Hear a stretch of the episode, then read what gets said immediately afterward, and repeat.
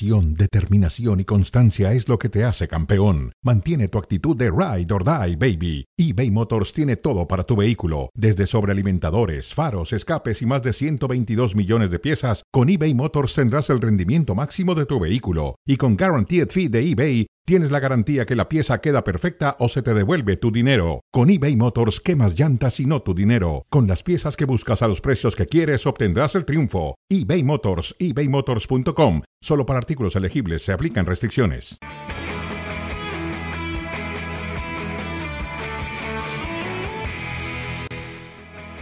¿Qué tal? ¿Cómo les va? Bienvenidos a Fuera de Juego con Paco Gabriel, con Barack Feber igualmente, con la colita de lo que nos dejó el fin de semana, cerrando semana en lunes, la podríamos abrir, pero en realidad la cerramos de lo que pasó el fin de semana y ya nos meteremos a lo que podrá venir para retomarlo después el jueves. Paco, ¿cómo andas? Muy bien, muy bien, un gusto estar aquí contigo, Ricardo, y por supuesto con Barack. Con Barack Feber, sí, para ver si el Real Madrid Barack es capaz de llevar a Europa lo que viene haciendo y lo que hizo sobre todo el pasado fin de semana en Liga. ¿Cómo andas? ¿Cómo estás, eh, Ricardo? Saludos, Paco. Sí, eh, fue un. Yo, yo, lo diría al revés, ¿no? Eh, más bien, el Madrid llevó a Europa a ese partido, ¿no? Fue, fue, un partido en contra del Girona, en el que vimos al Madrid, que vemos de vez en cuando y generalmente con el balón estrellado, ¿no? Y, y en ciertos momentos de, de, ciertos partidos, ni siquiera durante 90. La gran novedad es que lo vimos a nivel Champions y del minuto 1 al minuto 90, que eso la verdad es que pocas veces se ve. Sí, un partido redondo del Madrid. Ya da para hablar si fue o no el mejor de la temporada colectiva e individualmente en varios de sus futbolistas. Ancelotti no se sale de lo que es, de lo que ha sido siempre el italiano, ni ganando 4-0, ni perdiendo futbolistas, ni recuperando futbolistas. Conferencia de prensa que no importa contra quién sea ni qué instancia se juegue, el italiano sigue respondiendo siempre igual. Bueno, llegamos, llegamos bien, porque Creo que tenemos una buena racha, estamos en un buen momento, el equipo está ilusionado, motivado, vuelve a la Champions, que es una competición que nos gusta mucho. Eh, jugamos contra un rival eh, potente, un rival de calidad, eh, un equipo que juega un fútbol de intensidad, con mucha calidad enfrente, entonces hay que plantear un partido completo el aspecto defensivo sobre todo y también el aspecto ofen ofensivo, ma ahí, ahí tenemos la calidad. Carlo Ancelotti hablando y confiando en lo que el equipo tiene, sobre todo de medio campo hacia adelante, pero confirmando partido a partido de que está bien cubierto también de medio campo hacia atrás. Este es el hospital merengue de cara a la ida de los octavos de final, al único que el Madrid podría recuperar, que parece que va a recuperar, es a Nacho Fernández para ser pareja de central con Aurelian Chouameni. Bellingham está descartado, por más que Marco Rose dijo, hasta que no arranque el partido y vea que no juega, no lo voy a creer. Rudiger, Militao, Courtois, la lista que ya sabemos, una lista que es increíble, pero que al Madrid pues le hace cosquillas. No sé ni siquiera si eso, Paco. ¿no? Y Ancelotti, porque también hay que destacarlo. Cualquier otro técnico estaría quejando. Y a la primera derrota o un mal resultado, un mal partido, pondrías eso como escudo. Ancelotti no es así. Y eso le gusta al grupo, le gusta al equipo, le, están acostumbrados a no jugar con excusas. Y llegan a este punto de la temporada, él mismo lo dice, eh, el mejor partido en el mejor momento. Porque estás en una parte para definir la liga y sobre todo para la, recta final de la Champions, con un rival a modo, ¿no? esperando el partido de, que, que hay que jugarlo, eh, el partido de ida. Eh, pero creo que en general el Madrid ha cumplido. Siempre pesan las bajas, pero nunca es una justificación para, para Ancelotti que ha sabido colocar o, reagrupar a su equipo. Es un Madrid el de mañana condicionado, Barak, cabe el término, para bien o para mal, condicionado para mal por las ausencias que va a tener y para bien porque muchos van a condicionar ver al Real Madrid del sábado ahora en Alemania ante el RB Leipzig. No sé si va a ser capaz de estar a la misma altura. Sí, eso, eso va a pasar siempre con el Real Madrid y, y, y claro, ya demostró eh, lo que es capaz de hacer este equipo y, y ellos mismos han puesto ese, ese listón. Eh, pero el Madrid tampoco requiere eh, convencer al, al, público ¿no? y, a, y a los eh, más exquisitos de los analistas, en los que me incluyo. necesita ganar en 180 minutos y es lo que va a hacer. sería muy sorprendente, ¿no? muy, muy sorprendente que el Real Madrid. Pasan cosas en el fútbol. Eh, generalmente una de las certezas es que el Real Madrid va a avanzar mucho en la Champions League. Y si no va a avanzar, es en otro tipo de contextos, ¿no? Sería una sorpresa realmente histórica que, que no lo hiciera. Habrá que ver las formas, eso sí. Eh, creo que, que eso es más complejo. Ver un Real Madrid en las circunstancias en las que está, que siga desplegando un fútbol como el que hizo cuando necesitó contra el Girona, como que e-, era claro que, que había una amenaza, se necesitaba un golpe sobre la mesa y el Real Madrid dio cuatro y pudo haber dado cinco o, seis golpes sobre la mesa, pero en contra del Arbe Leipzig necesita dar un golpe sobre la mesa más que su rival y, y esto es a 180 minutos y sabemos que lo va a hacer. O sea, ninguno de los dos ve riesgo en la eliminatoria del Real Madrid, arrancando por el partido de mañana. No, no, no, no. No, no, a ver, yo creo que se le puede complicar. Eh, y complicarse es un, partido de dos goles de diferencia. En contra, o sea, que el Madrid pierda por dos más. ¿Eso sí lo puedes ver? Que el Madrid caiga mañana en Alemania hasta por dos goles. En el peor de los escenarios, porque si es un rival que en un buen día le puede ganar a cualquiera, el peor de los escenarios, un 2 a 0. Pero siento que se le puede dar la vuelta en Madrid. Por eso creo que el, Madrid, en este caso en octavos, no hay riesgo. Tú tampoco lo ves, Barak, el riesgo en la eliminatoria, en la serie. No, riesgo siempre hay, claro, ¿no? Eh, pero, yo creo que es un riesgo mínimo para ser octavos de final de Champions League. Em, porque además hemos visto al, Real Madrid contra rivales similares. En la fase de grupos, eh, Unión Berlín no tiene la calidad individual que sí tiene el Leipzig, pero, pero, pero tampoco es tan diferente. Eh, si estuviéramos hablando de un RB Leipzig, no te diría que sería favorito el RB Leipzig, pero imagínate, si, si estuviéramos hablando del RB Leipzig de la temporada pasada, con Guardiol, que se fue al Manchester City, con Leimer, que se fue al Bayern Múnich, con Nkunku, que se fue al Chelsea, eh, estaríamos hablando de otra cosa, ¿no? Y de Soboslai, que se fue al, a Liverpool. Cuatro futbolistas que se fueron a cuatro de los mejores equipos del mundo. Y, eso, había cinco grandes futbolistas en este equipo. Se quedó Dani Olmo, ¿no? Dani Olmo es muy bueno. Va a ser muy difícil que Dani Olmo, con la eclosión increíble que hay que reconocer que ha tenido Xavi Simons, eh, son dos grandes futbolistas, claro, pero, pero años luz de lo que se necesita en contra del Real Madrid. No a 90 minutos, a 90 minutos sabemos que pueden pasar cosas, pero a 180, cerrando en el Bernabéu. Sí, cualquier cosa puede pasar, ¿no? Cerrando en el Bernabéu, cualquier cosa puede pasar, ¿no? al final me parece que no... no... generalmente que el blanco gane. Sí, exactamente, y más en la, y más en la Champions. Eh, ahora, el tema de las bajas, Barak, pues evidentemente sí pesa, ¿no? Sí, sí, sí, a ver, debería pesar eh, para que el Real Madrid no tenga una victoria tan holgada, ¿no? Eh, el Real Madrid ha tenido bajas estructurales, ¿no? Eh, desde el momento cero del campeonato, ni siquiera es que digamos es que en la jornada 1 cayeron, no, desde antes de la jornada 1, cae, cae Militao, cae Courtois, nos faltaba, y, y, yo creo que lo decíamos todos, ¿no? el problema va a empezar cuando se caiga Bellingham, pero se cae Bellingham en un momento en el que el Real Madrid pues por supuesto que lo necesita, lo necesitará para jugar contra el Manchester City, ¿no? Para jugar en contra del Bayern Múnich, para jugar en contra inclusive de, equipos como el Inter, eh, pero contra el RB Leipzig yo creo que es un buen momento, de madurez además de, del Real Madrid, lo dijo Ancelotti en su conferencia de prensa, que todos los partidos que ha jugado, que han sido pocos, sin Bellingham, igual los ha ganado todos. Y, con dos centrales, este, muy entre comillas, en contra del Girona, no es que no recibiera gol, es que no, le dispararon a puerta, ¿no? El Lunin podría haber sido un holograma, ¿no? Este, eh, nada más hay la presencia y de todas formas el Girón no hubiera metido gol. Bueno, pues así está la eliminatoria del Real Madrid mañana en Alemania ante el conjunto de Leipzig, intentando mantener lo que viene haciendo un equipo con apenas par de derrotas en toda la temporada. No es el único equipo español a escena.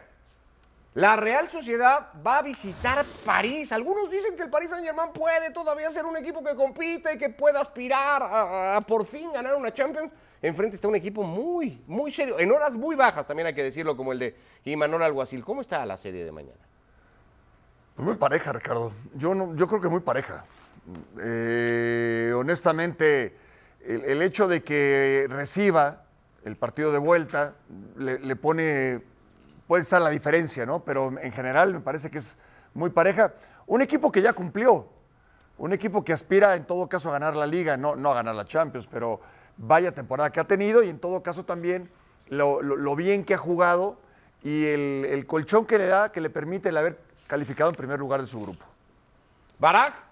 ¿Puede el equipo de la Real Sociedad ir al Parque de los Príncipes a sacar un resultado positivo en el arranque de la eliminatoria?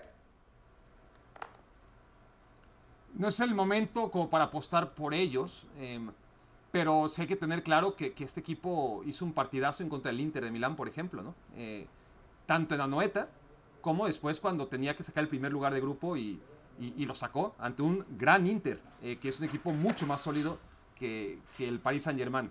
Eh, de poco le sirvió, ¿no? Porque normalmente el primer lugar de grupo era para evitar a un equipo con el Paris Saint Germain. La mala suerte del Real, de la Real Sociedad es que le tocó uno de los pocos eh, equipos que, que, quedando en segundo lugar de su fase de grupos, pues es un equipo que a pesar de, de, lo que ha sido el Paris Saint Germain durante muchos años, no deja de ser favorito, desde mi punto de vista. Es decir, sobre todo por el momento. El día del sorteo yo creo que estaba más parejo.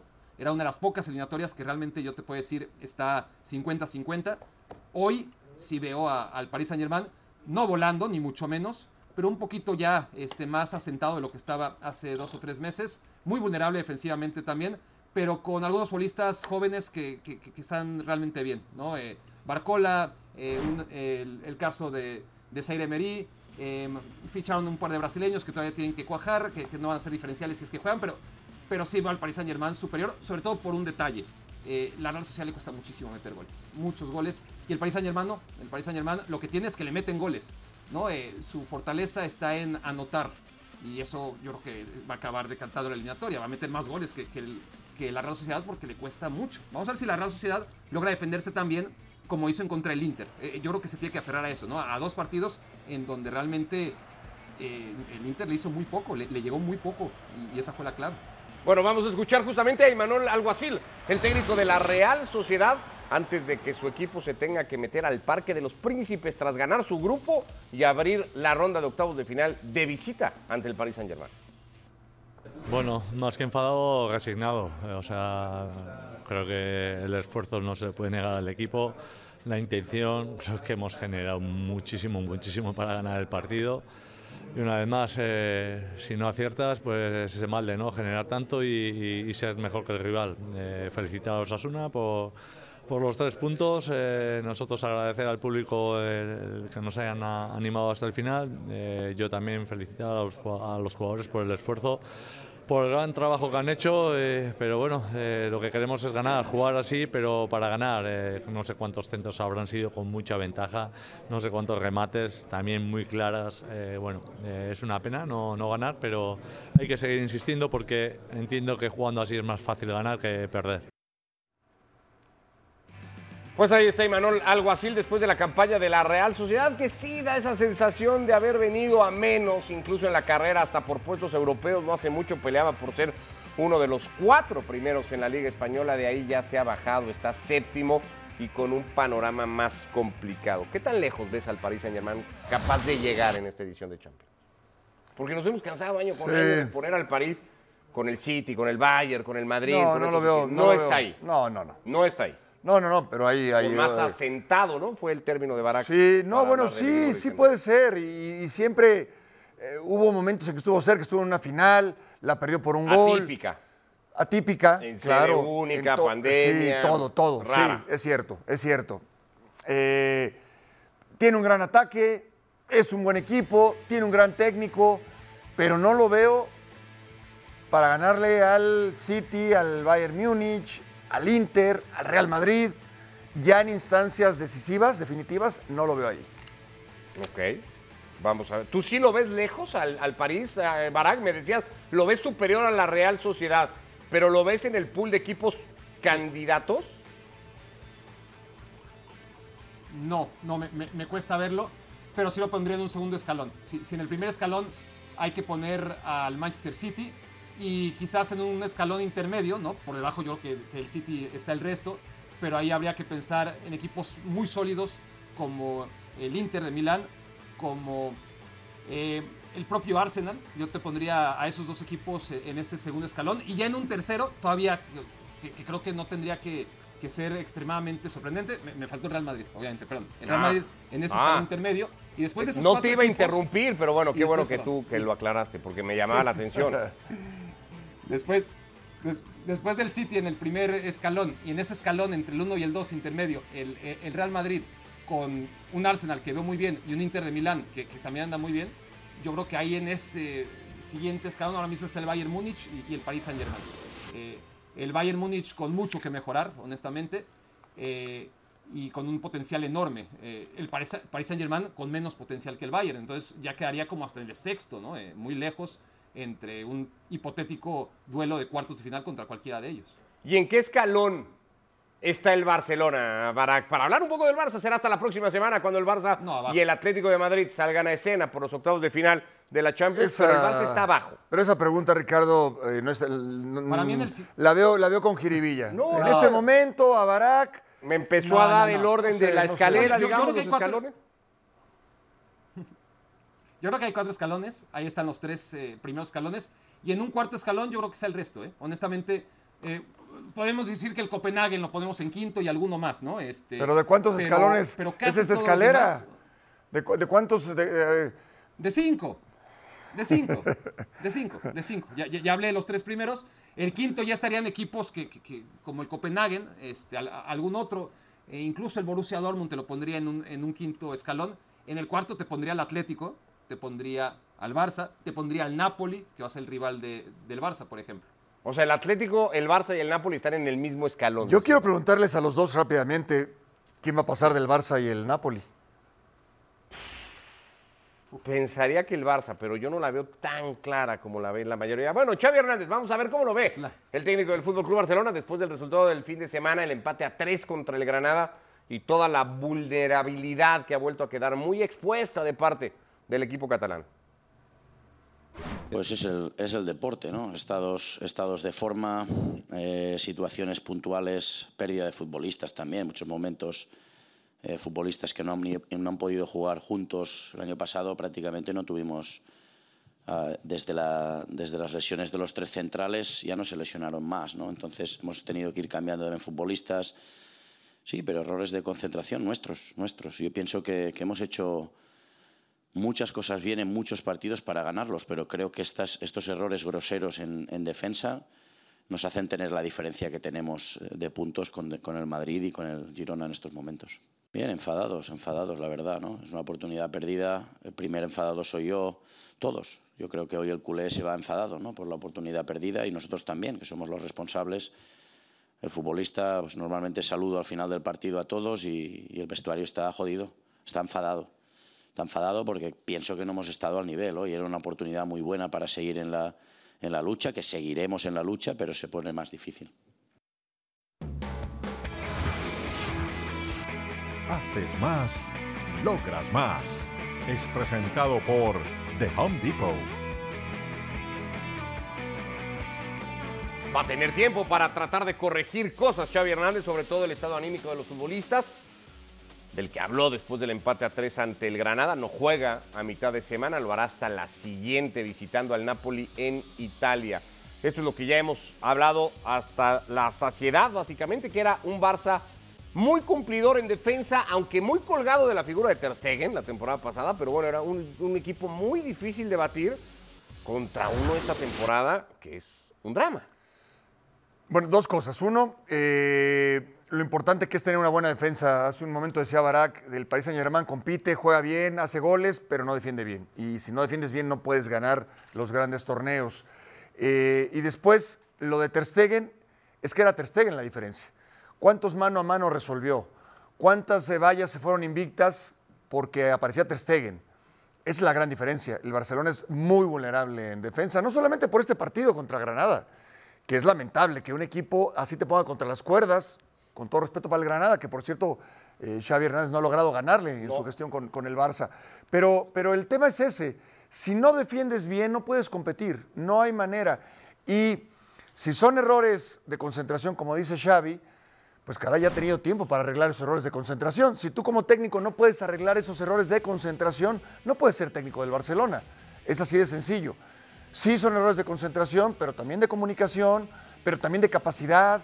De coordinación, de un montón de factores. No solamente es que te meten goles porque no estás concentrado, para nada. El equipo no defiende bien por muchas razones. Es multifactorial y al final el equipo por eso no le compite a nadie. Las fallas del Barça, además, según el análisis de su técnico, casi siempre son puntuales de los futbolistas. Hay pocas cosas que corregir a nivel táctico, de propuesta o de planteamiento del entrenador. No, y el clima, y el clima también. Sí, siempre son el pasto, el sol, el futbolista, la desconcentración, cosas muy particulares. Pero, pero de lo demás, casi nunca tiene nada que ver, o, o- o- o por lo menos así lo entiende eh, su técnico. Va a ir a Vigo antes de ir a Italia, nada más porque me llamó la atención que lo soltaras así. Tú no ves al Barça eliminando al Napoli. Es lo que interpreto de que No, yo, yo tú. es que yo veo que los dos, los dos atraviesan un momento tan malo. Me hubiera encantado ver la mejor versión, el torneo anterior, esta eliminatoria, por ejemplo. El torneo anterior. Barça campeón, Napoli no, campeón. masacre. Me hubiera encantado, hubiera sido fascinante. No esta versión del Napoli, esta versión del Barça. Una masacre hubiera sido a favor del Napoli, dices tú. Sí, sí, para mí sí. Sí, sí, sí. sí. Si el Barça no pudo competir con el Inter ni contra el Bayern, aquel Napoli los agarra y, y los descuartiza. Pero, pero ahora no. Ahora es escoger entre el hombre elefante y, y la mujer barbuda y, y a ver con quién bailas, Paco. Me gusta bailar solo. Es de los que se queda ahí en la esquina, Sí, sí, sí. moviéndose solito. Tarareando y ¿No? balanceando mi, mi figura voluminosa. ¿Qué tiene que corregir primero Xavi Barak? ¿Defender mejor o no depender de un no. futbolista de 16 No, no, años para, para arreglar partidos? Claro.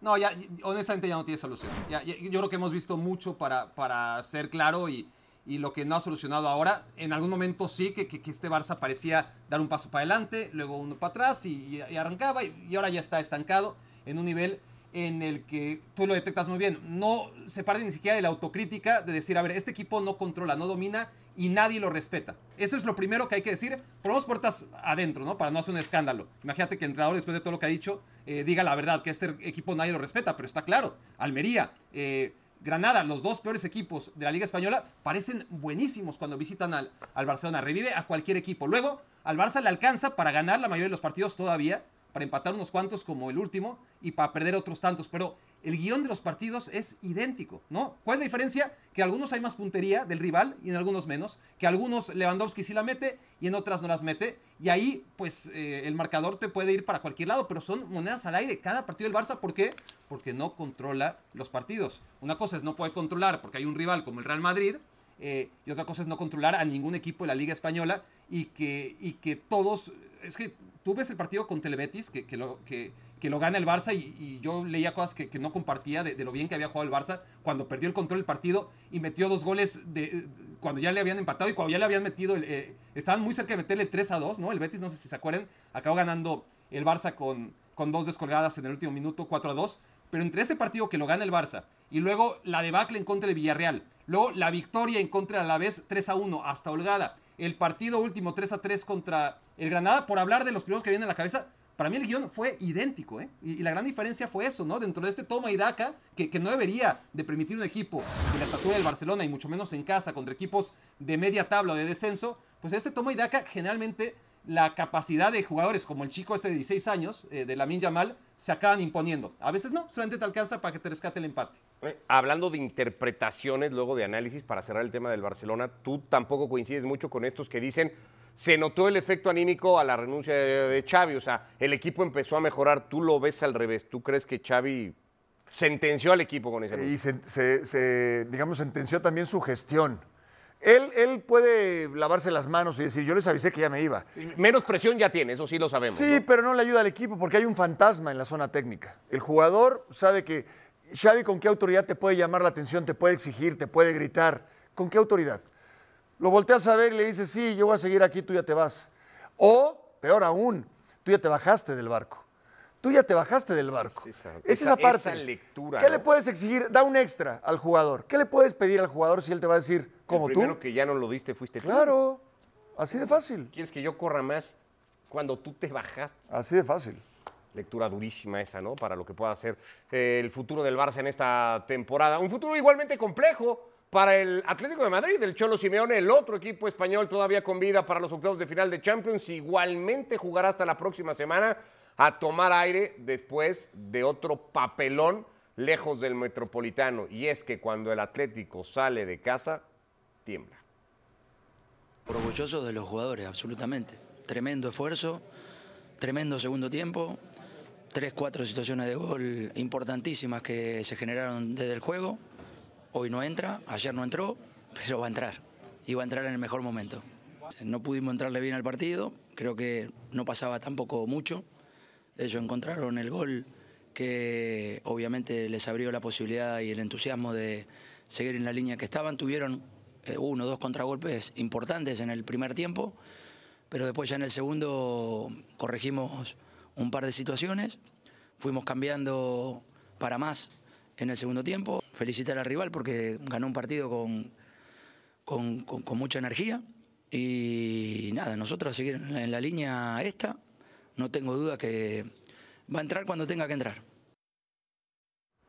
Pues más vale que se apure para el Cholo Simeone, ¿no? Esta es la temporada impecable en casa. 12 partidos jugados, 11 victorias, una efectividad del 94%, pero es esa del 38%. Lejos del Metropolitano, no sé si la que condena al Atlético de Madrid, que tiene que ir a Milán a jugar contra el Eh, eh, subcampeón es de eso, Europa. Es eso, que además tiene dos derrotas consecutivas. Una en Copa con el Athletic y esta contra Sevilla. Eh, eh, una de visita, otra de local. Y enfrenta a un equipo que juega muy bien al fútbol.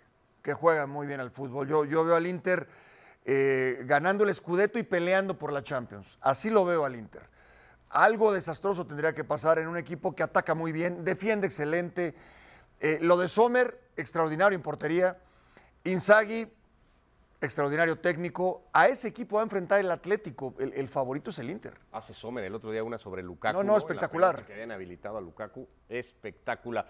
Yo tenía el Atlético sobre el Inter cuando salieron los cruces, he de reconocerlo. Tú siempre fuiste muy claro y dijiste Inter de Milán, ¿verdad, Barak? Y hoy más que nunca.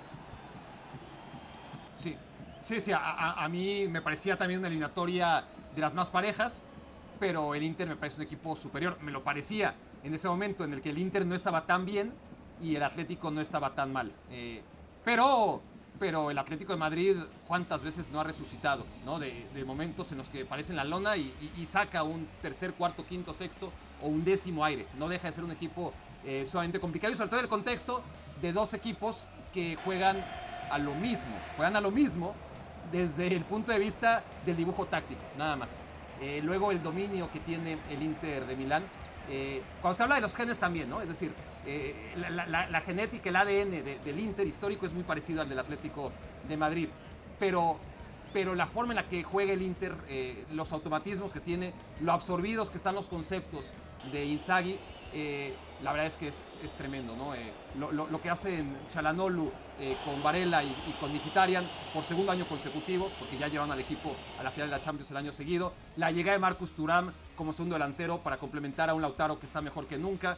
Eh, la línea de tres centrales súper sólida. Ya hablaron de Jan Sommer, que a mí nunca me gustó. Y esta está haciendo una súper temporada de Jan Sommer, impecable. Eh, es un equipo que, que para mí, ya lo dije, ¿no? Eh, al ponerlo en el segundo escalón lo, lo- pongo a la altura de todos, todos menos el Manchester City, pero está a la altura, para mí, del Real Madrid, está a la altura del Arsenal, está para, para hacer cosas muy importantes, pero, pero el Atlético de Madrid, ojo, el Atlético de Madrid sabemos que, que de la nada, de repente, te saca actuaciones o, resultados, ni siquiera necesita actuaciones, ¿no? Resultados que, tiran quinielas. Bueno, renovó el contrato a mitad de temporada en medio de estos últimos años en donde cada mala racha del Atlético se especula de si debería de ser o no el final del Cholo Simeone dirigiendo al club.